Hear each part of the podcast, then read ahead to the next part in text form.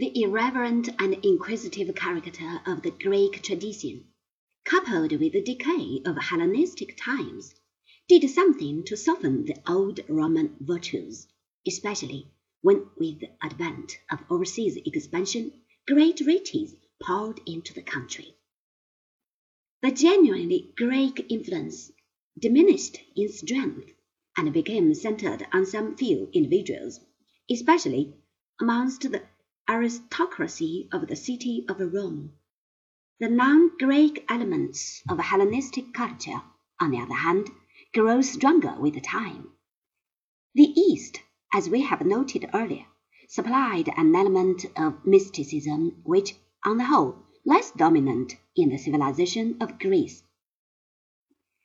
In this way, religious influences from Mesopotamia and further afield seeped through to the West producing a vast syncretic ferment from which Christianity ultimately emerged supreme. At the same time, the mystic strain encouraged the spread of all kinds of superstitious beliefs and practices.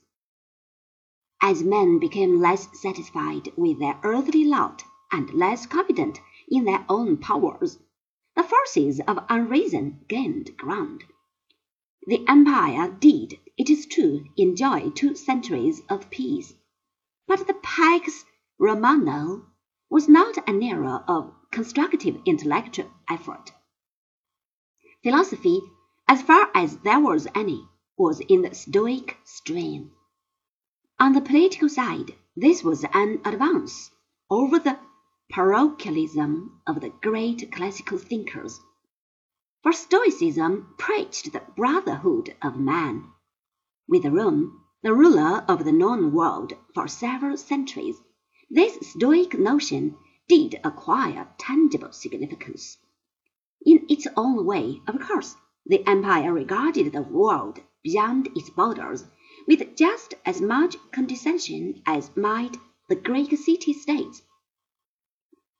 There were some contacts with the Far East but not enough to impress the Roman citizen with the fact that there were other great civilizations that could not simply be dismissed as barbarian.